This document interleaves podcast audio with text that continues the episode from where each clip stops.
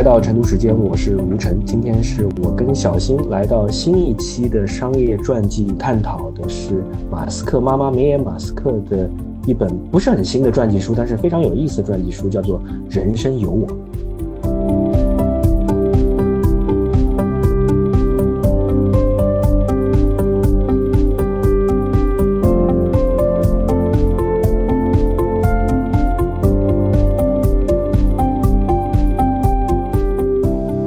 又来到我们这个成都时间的商业传记的新的一期哈，然后这一期呢，其实我们非常的这个呃有意思，因为是九月十二号，《马斯克传》其实是全国中文版中英应该是全球市场的上市。那我们今天其实不是读《马斯克传》哈，我们来读。马斯克妈妈的传记，啊，这个是中信出版集团呃出的这个《人生有我》，是前两年出版的。为什么我们选这个书呢？其实上次我跟吴晨有聊到。啊，实际上现在呢，肯定大家在播客里面各个播客都能够听到，啊马斯克传的各种的这个播客内容和活动。那我们选马斯克妈妈，其实我是觉得，我们如果要看马斯克的话，可能读读他妈妈的传记还是非常有意思的。呃，另外呢，这个是我们应该商业传记第一次有女性作者啊，女性撰主，又是一位这个很成功的一个商业女性。是，我我我想我想要问你了，就是我们。到底是有其母必有其子，还是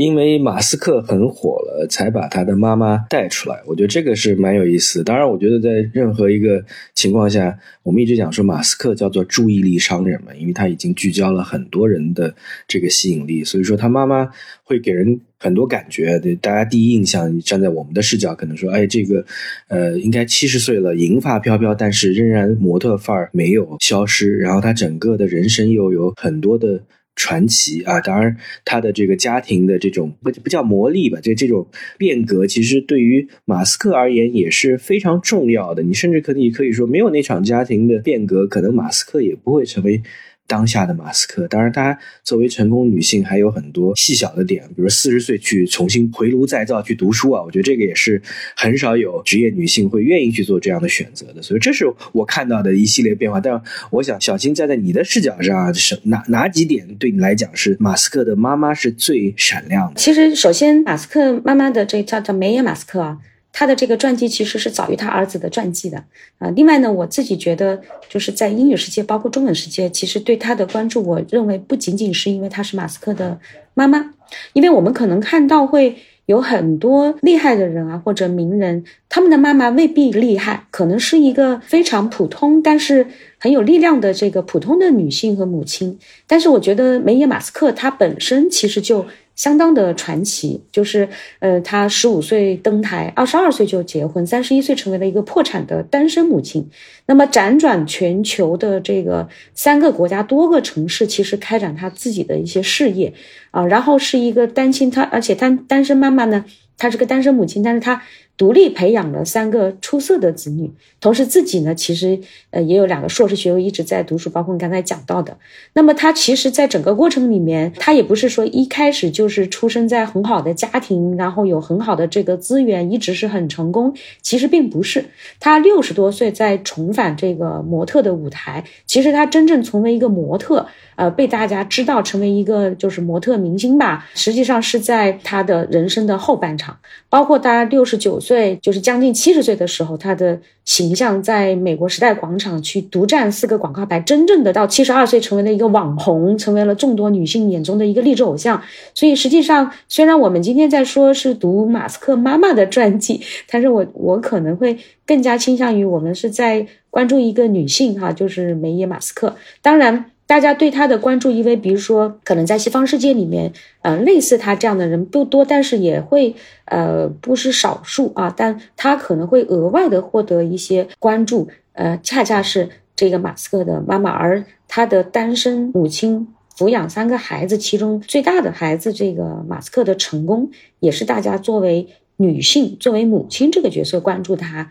呃最多的这个点。啊，我可以先把这个我们的这个版本和这个书的一个内容啊，大致做个介绍啊，也是我们的一个常规的动作了哈。这本书呢，我们是用的中信出版集团二零二零年的版本哈。然后呢，这个书呢，呃，它的其实是分五个部分的。那么这五个部分呢，呃，其实内容上很好读的，大概我觉得两小时之内就能够全部读完。而且呢，它里面写的这些东西啊，就是其实跟惯常的我们商业传记一样啊，用自述的呃人称。嗯，来写啊，然后基本基本上是讲述。那么内容的编排呢，五个部分啊。第一个部分呢是关于这个美丽啊，那一上来女性，因为她自己又是模特，所以这个里面其实有很多她关于。妆容、形体、她的衣品以及女性的自信啊，尤其是这个第一印象的这样的一个自信的一些自述的想法。第二部分呢，就开始回归这个回复到她的这个家庭和她父母、她出生的家庭的一个回忆了，叫关于冒险啊。这一章我一会儿我们可以展开来讲讲，是我读了最有意思的一个部分。嗯，其实他是回忆了自己的。他自己是怎么成长而来的啊？包括他的父母、他的家庭，嗯，他的兄弟姐妹带给他什么样的东西啊？呃，我们看到很多的传记啊，其实非常有意思，肯定是会写自己的祖辈。啊，至少自己的父母亲啊，然后我怎么成长起来的，这个非常有意思。后以后我们可以在商业传记的这个节目里面，还可以跟大家去分享。我现在也在做一些梳理，就是你看传记的写法啊，就是很多都会回到家族，甚至是不光是自己的家庭，可能是自己的家族，甚至甚至祖先啊，这个也是非常有意思的人类关于我们个体叙述和回忆。跟整个的这个溯源的这样的一个呃基因哈，再回来就是第三部分呢，它讲的是家庭啊。其实这个里面呢，我看了这个之后，我读了之后，我才会蛮震惊的。像这么成功的一位女性，她是遭遇这个家庭暴力的。而且呢，其实婚姻链其实也并不是那么呃顺利哈。那么这一部分里面主要讲了他的这个婚姻的这样的一个历程，以及关于孩子啊这一部分呢，我自己也很感慨，就是一个单身的母亲照顾三个孩子，而且呢，就是三个孩子都很出色。我觉得这个里面还是有非常值得可以关注到的一些他的一些理念和他的一个呃经验的。第四部分呢，就是呃关于成功，因为他其实在。呃，职业上其实还是相当成功的，至少我觉得被我们熟知的是他模特、白发模特的这样子的一个呃平面模特的这样的一个角色，但他其实在书里面一直讲，他其实是一个专业的营养师。啊，他的这个主要的工作和职业其实是个营养师。呃，他一直当然也做模特，但是他说做模特一直是给他带来一些就是少量的就赚点零花钱的啊。他也没想到他六十多岁以后重返模特舞台会那么的成功。那么呃，在这个里面，其实他也讲到他自己的一些职业的选择，包括他去到这个不同的国家和城市去开启不断的这样子的一个自我的进步啊，都是在这一部分里面。最后一部分呢，就是关于健康啊，那因为他自己是。是营养师的职业，所以呢，他之前其实有很长的时间都是做专业营养师。那么他对自己的这个跟客户和呃的咨询，以及对自己的这样的一些管理，其实在这个部分，我觉得还是包括健康啊。运动啊，饮食啊，包括对衰老的一些年龄这样子的一些看法啊，最后这一章呢，我也觉得是干货满满的啊，尤其像现在我们其实像那个中国的读者，我们的听众里面有很多的女性啊，其实我觉得这一章其实还有很多是可以按图索骥啊，按照他的一些建议去实施的啊，大概我就把。这个五个部分啊，其实这样介绍一下啊，大家呢可以去关注这个版本，然后也很快能够呃读完。然后听了我们介绍之后呢，也可以去选取你感兴趣的部分啊，去去仔细的阅读。然后我在想，呃，我还蛮想去谈谈第二部分的。对，我觉得第二部分是最有意思，就是我自己的感受啊，因为我我在读这样的传记，其实我是充满好奇心。当然有很多先入为主的概念，先入为主就是啊，你是因为马斯克知道马斯克妈妈，这个可能对于大多。数的人而言，可能都是这样，但是，哎，他的这个他自身的成长，他给马斯克到底带来一些什么样的影响？这是我可能比较关注的。然后你就发现，他原生家庭，他自己的父母是很爱冒险的啊，特别提到说喜欢开飞机，最最长的一次就是说走就走的旅行啊，这一家人就开着飞机，好像是还没有没有导航啊，就从南非要往哪儿飞？往往澳洲飞吗？还是往哪儿飞？我觉得反正这个是就是。我们要找到那个语境很不容易啊，因为我们中国很难去做这样的事情。但是这种这个突发奇想的冒险精神是非常有意思的。就是看到第二部分的这个冒险的这个呃部分，我是我自己也是很有感触的啊，而且呢，跟中国的父母和我们所生产的生长的环境非常的不同啊。看的时候，我自己内心很向往的。他的其实他的父母对非常喜欢呃冒险的人，而且呢，他们的有个梦想就是环游世界啊。所以呢，他们应该之前是住在加拿大。就是因为他们父母的这种冒险和想环球旅行，所以他们就搬到了南非。然后在南非的一个，我觉得相对一个小的一个地方吧。但是呢，他们每年其实都做很多这样子的飞行，包括沙漠探险啊。我们先来讲讲他那个飞行，非常有意思。他们自己是有架飞飞机的。然后他爸爸开飞机，然后呢，他们经常是自己家里有飞机嘛，就开着飞机就自己就出去了。然后这个里面讲到呢，尤其是马斯克还有他的那个双胞胎的姐妹，他们两个就是属于很小的时候就跟着爸妈坐飞机去做这样的长途的飞行啊。刚才你讲到的那一点呢，其实也是就是有一次，那个时候还没有什么 GPS 的，就是靠指南针直接在飞行。然后去做这样子的一些呃这个飞行的冒险，然后呃这个里面呢还有一个就是他的呃父母对那个荒野和旅行的那种热情啊，它里面有一章其实有讲到，就是每年的七月，就是南非的冬天，他们一家呢就会全体出动，去一个叫卡拉哈里的沙漠去寻找失落之城。哎呀，我看到这里的时候，我觉得太有意思了。就是马斯克家里家族的这个父母带着孩子们，然后说我们去沙漠里探险，啊，然后这个有时候是父亲开飞机啊，然后是他妈妈开车，然后呢，他们就是全体带着指南针就挤在一个卡车里面，而且呢，他这一趟穿越沙漠的旅行通常会持续三个星期，所以他的母亲就会把三个星期的食物、水啊什么各种全部都塞进去，做好很好的这个准备。然后呢，这个呃，为什么要去旅行呢？为什么要去寻找这个失落之城呢？就是因为他的父亲读过一本书，那么这本书呢，其实就是一个加拿大的作者在十九世纪末坐着牛车穿越了沙漠。然后在书里面呢，他就讲到说，他曾经找到过这么一个失落之城的呃遗址，所以他的父亲就要每每年的七月要带着孩子们要到沙漠里面去寻找这样子的一个呃失落之城。那么一个呢，就是有冒险精神，而且你看从小啊，所以我自己觉得马斯克家庭家族最后能够出埃隆·马斯克这样子的人哈，我这样子的。我觉得一点都不奇怪，也可能从他的爷爷辈其实就种下了这样的种子，就是觉得我们是可以去冒险，同时呢，冒险而审慎的生活，就这是他们的家训啊，马斯克家家族的家训。他们当时做冒险的时候，一定要做好，也不叫万全的准备，就你一定要做好计划和周全的之准备。所以我觉得这一点上，我们再去看到马斯克的做的很多的探险，他敢想啊，他不管是他后面做的所有的商业的项目，我觉得都是在冒险。真的就像去这个沙漠里面去找这个失落之城，而且就是因为可能自己看过一个，就是儿时看过一本书，然后有了这个灵感，我就特别想去。我不管那个是不是真的，我就想去实现它。啊，然后呢，为了这个东西，他就会去做很多的准备。你像他父亲，就是修飞机啊，关于所有的机械以及这个飞行的这种知识。然后他母亲关于就是带着五个孩子去一个三周的沙漠旅行，然后带上水啊什么各种的这食物啊，到底怎么去做准备？然后在冒险过程当中，每件事情都可能出错，但是他要预见到这些突发的情况。并为此做好一些计划和准备啊！我觉得这个就是是我非常感慨。我觉得这个里面是常常我们看到传记啊，或者去看真正最后面，当我们看到成功的人或成功的事情，这个往往是一个结果。我们去找所有这些结果最终埋的那些种子在哪里？所以这一章里面我自己也看的呃非常的有意思。一个就是刚才说的那个冒险而审慎的生活，就是一有好奇心；第二呢有计划而且周全；第三呢就是在。面对突发事件的时候，他的这种应对啊，我觉得就是最糟糕的事情降临的时候怎么办？解决它。这个里面它也有个例子啊，就是他们在这个沙漠旅行当中会遇到一些问题啊，然后他就讲，曾经有一次就是他们的那个水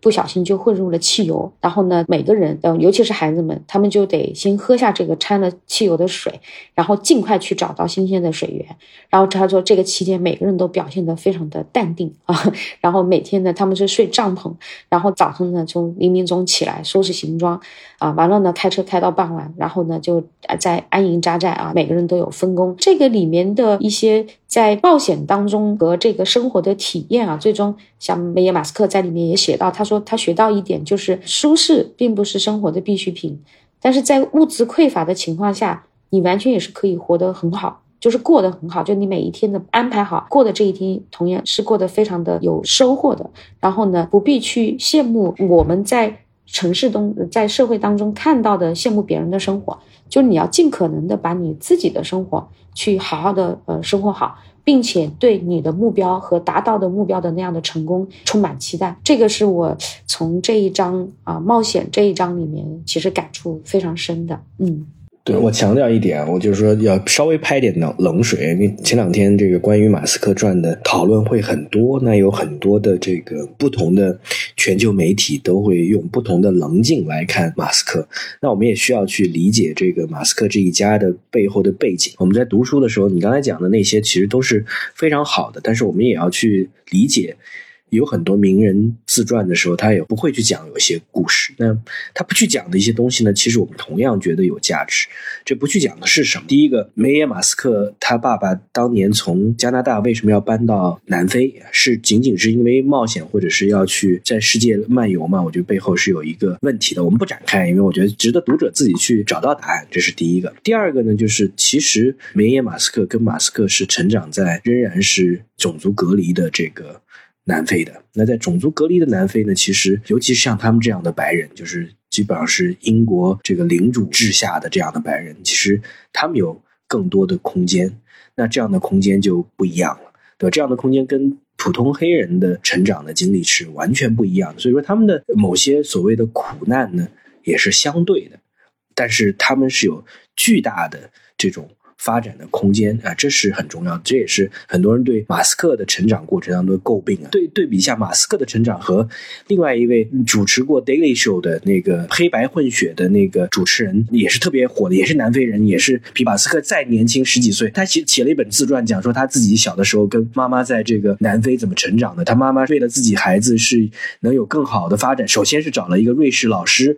呃，生了孩子。变成混血。第二个，他为了让自己的孩子能够更好的成长，他其实是花了很多的精力。然后这个孩子是成长在一个非常大的黑人家庭里面，但是他又自己又有一些人生认同的这个不同的点，但是很不容易。就是对于这个黑人孩子来讲，即使是在后面种族隔离已经取消的南非，想要出人头地都不容易。但是马斯克的家庭是相对。不太一样的家庭，这个我们也需要去理解。所以说，他回到这个加拿大，他去美国啊，都很容易，因为这是同一个体系，就这个体系里边没有什么太多的这个签证的问题或其他的问题。他好像是那个出生在加拿大，所以其实他是有加拿大这个身份的。所以当时他们在就是梅耶马斯克他自己三个孩子成长，尤其是那个耶伦马斯特想要回北美，其实去读书什么的，他们就做了一个决定。就是三个孩子跟妈妈就商量说，决定要回加拿大，所以让他恢复这个加拿大人的身份啊。所以他们其实还做了很多。他在传记里面还写到说，当时他觉得可能很容易，因为他自己本身只要恢复这个就可以了。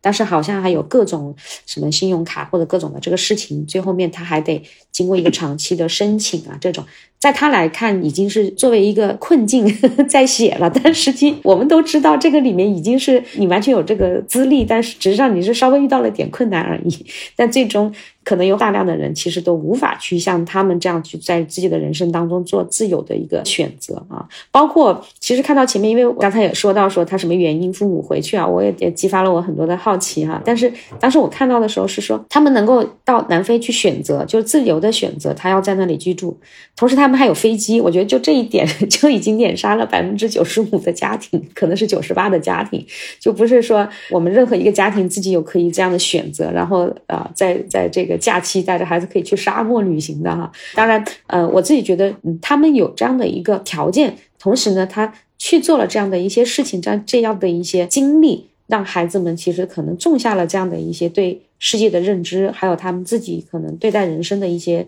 呃观念和这个这个想法啊。那我觉得这个可能后面就对他们的一个影响还是还是挺大的。对对，所以说这个就是我们讲说我们要去学或者说我们感悟的地方，就是说他的出身其实我们不要深究，深究的话，其实他至少是出生在这个财富阶层的。对吧？这个阶层的一些想法，就好像说啊，这个人我成为环球帆船赛的冠军，但你不想想看，这玩帆船不是一般人能玩得了的，对吧？就是像玩飞机不是一般人能玩得了的，对吧？马斯克也是，他赚到自己的第一桶金，他自己跟他弟弟一起创业，卖了 zip to 分到几百万美元之后，买了车，然后才开始学开飞机，对吧？因为这个是非常耗时费钱的一件事情。但是我们要学的是什么呢？就是说，这是他们家族里面。传承下来的这种冒险的精神，因为马斯克其实最有价值的就是冒险精神。第二个就是移民啊，不管是怎么样的移民，你是为了困难移民，还是为了追求你不同的生活方式的移民，移民本身就是风险偏好比较高的，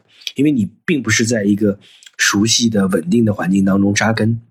你是愿意到一个不熟悉、不稳定的环境去尝试、去适应，对吧？这也是马斯驱动马斯克不断的向前走的。第三个，你再去看梅耶马斯克他自己的道路的选择，对吧？呃，他是模特出身，很早就结婚，家庭不幸福，又要单身妈妈，然后再去重新回到职场。当然，他没有他儿子那么折腾了，但是他肯定也是，他要没有那颗折腾的心，他也不会到现在还能够变成七十岁的网红，对吧？我觉得，哎，这样的折腾的这个。感觉是非常有意思的，嗯，对。然后回到孩子教育这个问题上，我觉得在第三部分里面也有一些内容，我也觉得是非常有意思的。因为刚才其实也提到，每个人的出生可能不一样，但是无论你出生是什么，在这个家庭当中的父母跟孩子的关系，我觉得是一样的。比如说，你父母在育儿或者教育上的遇到一个问题，我觉得不分非常富裕的家庭或者非常穷的家庭，我觉得同样还是会遇到同样的一些问题。比如说，孩子有些兴趣。去，对吧？你怎么去鼓励，或者你怎么去对待、面对？但是这个里面呢，我觉得可能家庭的背景不同，会决定这个父母的观念和他做的行为，就是他在育儿和教育上面的一些选择和行为。而这个的选择，就会使得孩子就下一代的未来人生选择上的一些分叉。这点我其实也蛮感触的，就是有时候我会觉得。就是可能在更普通的家庭里面，甚至就是相对没有那么富裕的家庭里面，他的一些选择或者父母的一些观念，他去让孩子做的选择或者帮孩子做的选择，甚至他并没有呃参与到孩子的做的这样一个选择，可能就使得他下一代的阶级跃层或者一些选择就没法去完成改变，而就有点像。越富有的家庭，他的观念也好，和他的资源也好，甚至于他的做的这个决定也好，能够让他的下一代其实得到更好的选择，走一个更向上，或者得到更多的资源这样子的。对你，你其实就不只是这本书啊，在《马斯克传》里面也提到了，比如说多次提到梅耶马斯克跟马斯克兄弟两个人创业的这个经验。当时两个儿子要在加州去创业，刚刚大学毕业，对吧？然后也马斯克说：“我拿到斯坦福的这个通知书，我就直接 defer 了，我就不不去了，对吧？”然后导师也说，觉得像这样的小伙子可能也不太会来了。那这个时候，呃，钱从哪来，对吧？那钱首先。爸爸给了两万八，妈妈给了一万啊！就是首先父母都要给钱，对吧？我觉得这是一个。然后第二个，哎，等到他们这个开始有一些想法了，这个想法出来之后，那在那个时代想象一下，那是一九九五到两千年，就是美国的叫互联网泡沫，马斯克也看到了互联网泡沫的这个点，然后完了之后就他就说要 PPT 来去。找这个投资人嘛，对不对？好的人、牛逼的人，就一张 PPT，自己马上就变成百万富翁了，对吧？就是你只要是创造一个什么点抗，都能挣钱。那这个时候，米耶马斯克是从加拿大飞到这个两个兄弟俩，兄弟俩当时是住在一个很破的地方啊，每天洗澡都是要到外面的那个 YMCA 去洗澡的，对吧？租了个办公室，睡在办公室里面。那他妈妈干嘛呢？妈妈帮他修改 PPT。妈妈帮他们去见投资人的时候，跟着一起去见啊，就是让帮助他们去做这个事儿。最后一次见完呃投资人，那感觉好像差不多了。然后这个时候你要说的是什么？这个时候你要说的是，他妈妈讲说啊，今天是我最后一次用我的信用卡给你买单啊，这是非常非常重要的。就是说，在这个过程当中，一个有创业想法、有执行力的、愿意拥抱改变的妈妈。对于这两个儿子而言是非常重要的，对吧？出钱出力，对吧？当然，等他们有钱了之后啊，反过来也肯定是不一样，对吧？嗯嗯，是在这个里面，我其实也挺想讲到他在第三部分里面，其实有特别的讲到他三个孩子，其实在三个不同的领域都做出了自己的一些职业上的一些。就是成功嘛，哈。那么他其实讲他的孩子在十二岁之前就展现出了跟他未来职业相关的这样的一些兴趣。那他先讲埃隆·马斯特，他是这个特别喜欢读书。然后呢，他就说他这个叫他们都叫他埃隆百科，就是因为他读完了这个两个大本的百科全书吧，不列颠百科全书，什么克列尔百科全书，而且呢。记得这个书里面所有的这些内容，就是兴趣非常广泛，然后好奇心很强，然后在十二岁的时候得到了他第一台电脑。那么当时因为八三年嘛，那个电脑啊还是很新奇的这个事物，所以他们就还参加了一个，应该是参加了一个呃写代码的一个比赛。然后还获得了一个杂志的一个报酬啊，所以他就鼓励他去做。然后讲他的那个金布尔小时候就很喜欢对食物就很感兴趣，然后呢，他也就鼓励啊，让他为他就十二岁的时候就让金布尔为他全家这个来做饭啊，做出美味的食物，然后鼓励啊，包括他的这个托斯卡就是小女儿，这个在十二岁的时候就喜欢戏剧，就是在接手了一个学校的一个俱乐部啊，就戏剧，所以呢就一直是对表演非常感兴趣，最后面进入了这个电影行业。所以我觉得这个里面，他其实有讲到，就是在他教育孩子或者他跟他孩子的互动当中，其实他是很尊重孩子的兴趣的。当然，我们其实现在经常我们讨论的很多的是，可能每个孩子都有兴趣，但是在我们目前的像这种的教育的选择和职业的规划当中，尤其中国人的一个想法里面，我认为其实尊重兴趣的还是相对少的。当然，可能我们有着大部分的家庭还是会有未来就是找一个是呃好的工作的这样的一个焦虑，所以我们就会去看这个社会上，比如说每一代每一代代际当中，我们就会哦这一代可能我们去学好数理化啦，然后到这里呢我们就要学金融啦，啊到这里呢我们可能去学什么了，就是很多我们还是以我们所焦虑焦虑的以及社会上可能我们可以看到的，我们认为是趋势的去作为。下一代的职业的选择或者求学的选择，但在这个过程里面，其实我们可能会忘了去让孩子根据自己的兴趣去发挥到极致啊。当然，这个里面我们可能会有很多的这个理由，对吧？就是说，你看。可能只有相对资源更多或者那样的家庭，他才可能去按照自己的兴趣。我们这样的家庭是不可以的啊！我们得要按部就班的、老老实实的，我们就找个工作。给你们这一代人可能什么样的工作是比较好的，我们就去呃按照这个工作去做我们的求学的教育的这个计划和职业的一个选择。但实际上，可能使得我们出现这一波这样的年轻人，或者未来他们人生当中去充分的展现他们的天赋。这样的机会就比较少啊，所以你看他的三个孩子，就是创办了特斯拉、厨房餐厅、绿色巨人，就是还有这个电影公司，就基本上他们就分别在这不同的领域，都是源于他们童年时的兴趣爱好，而且在他们的母亲的，我自己觉得在家庭教育的鼓励当中，让他们越来越自信，就觉得我也可以哈，我可以干成这个。同时呢，一般他儿时的兴趣或者喜欢的东西，往往可能是。孩子们有天赋的部分，只要他抓住这个天赋，持续的学习和给予一些这样子更多的经验经历啊，他可能就会在这个上面去积累，最后面真的是一个叫扬长避短啊，就最后真正的做出这样的一个成功。我觉得这一点上，可能是我也看这个传记也会对我其实很大的启发的，就是不光是可能对待呃下一代的这样子的一些想法上，以及其实。面对我们自己个体，我们哪怕现在不是在少年的阶段了，那么每个人可能到了我们成年人阶段，我自己觉得也是会有这样的一些思考，就是我到底擅长什么，我的内在热情，我的内在激情是什么。我最终能在哪个方面其实去做出来，让我自己也觉得很有成就感，同时我的天赋和我自己的所有的积累经验，能够在这里面让这个事情能够因为我而变得不同的啊，我觉得这一点还是蛮有意思的。嗯，对，我觉得他其实背后告诉我们一个重要的，我们能学什么，对吧？我觉得其实。学到的是这个理念，因为有很多的现实的物质的条件，可能大家千差万别，对吧？你家可以做什么，我家不能做什么。但是他们这种拥抱改变的能力，然后这种特别善于啊，让孩子沿着他自己的这个轨迹向前走，不是说不，而是推着他，然后帮助他扫清前面障碍的这样的努力，我觉得这个是可能。做积极的父母，但不是又不是简单的虎爸虎妈的这种平衡，对吧？虎爸虎妈的意思就是完全我其实也不尊重孩子的选择，我帮你选择好了，我帮你把路铺好了，你就沿着这条路向前走了，就能出人头地了。他们不是这样的，但他也不是那种不管不顾说啊，你这个呃整个发展散养，对吧？他也不是散养，他还是背后有一些特点，对我觉得这是哎我们值得去学的，嗯，对，我觉得其实还是说在育儿或者。呃，孩呃下一代的教育当中，我觉得怎么去塑造，让他们成为一个比较属于他们自己的这样的一个完整的人格，或者成为他们自己应该所成为的那个生命，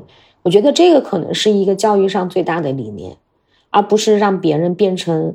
我们内心希望的样子和我们曾经想达到但并没有达到的样子，而是去充分的发现它可以长成什么样，它原本是什么样，它那个种子是什么样的。最后，我们去帮助下一代，让他们去长成他们所是的那个样子。啊，我觉得这一点上，尤其是。这些年，尤其是我是觉得，可能在中西的这样子的教育理念的这个差异当中，还是差别很大的啊。就是是需要我们，就是更多的能够冲击到我们的一些教育理念。最后，我其实还是想回到这个就是成功的这个上面，因为尤其今天我们读的第一本女性传记哈，我觉得也特别好。虽然说马斯克或者相比起我们可能各种各样的这个女性来讲，我认为她还是比较比较接地气的，就是还是一个有。啊，母亲的身份，然后又是女性，又是一位年长的女性，又是一个单亲母亲，所以我觉得她的这个整个的传记的这样的一些内容，还是有很多我们每一个女性都是可以带入和学到的哈。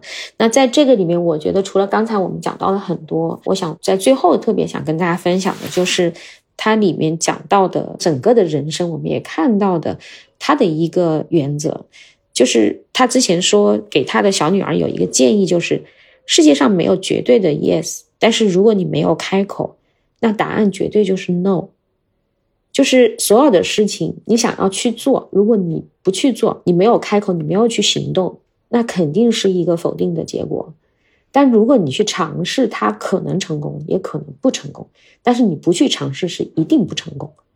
我觉得整个贯穿在梅耶马斯克的这个人生当中，我觉得这个是他的一个人生理念，所以是这样子的一个的人生理念啊，使得他去面对婚姻啊、职场、教育、单亲妈妈的压力，所有的他人生遇到的所有这样的一些问题，我觉得他是有这样的基础的一个基本点。去应对，最后面他就过成了这样一个人生有我的人生。我那我就想最后再问你啊，就是你觉得就是大家愿意去读他，到底是因为他是马斯克的妈妈，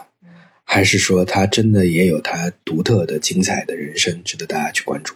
在这个里面，我觉得两个都有，但是我觉得会偏更偏重他本身也足够精彩，不仅仅是马斯克的妈妈。对，所以我觉得，尤其是他为什么能成为马斯克的妈妈，我觉得跟他本身是他自己所成的这样非常相关。所以这一点上，我自己还是觉得读完之后，呃，值得推荐的。他本身就挺精彩，他本身的一个对他的人生的这样的一些理念，以及他自己的在教育当中获得的这样的一些理念，以及他把这些理念运用到他自己的生命当中，使得现在我们看到的这样子的一个样子。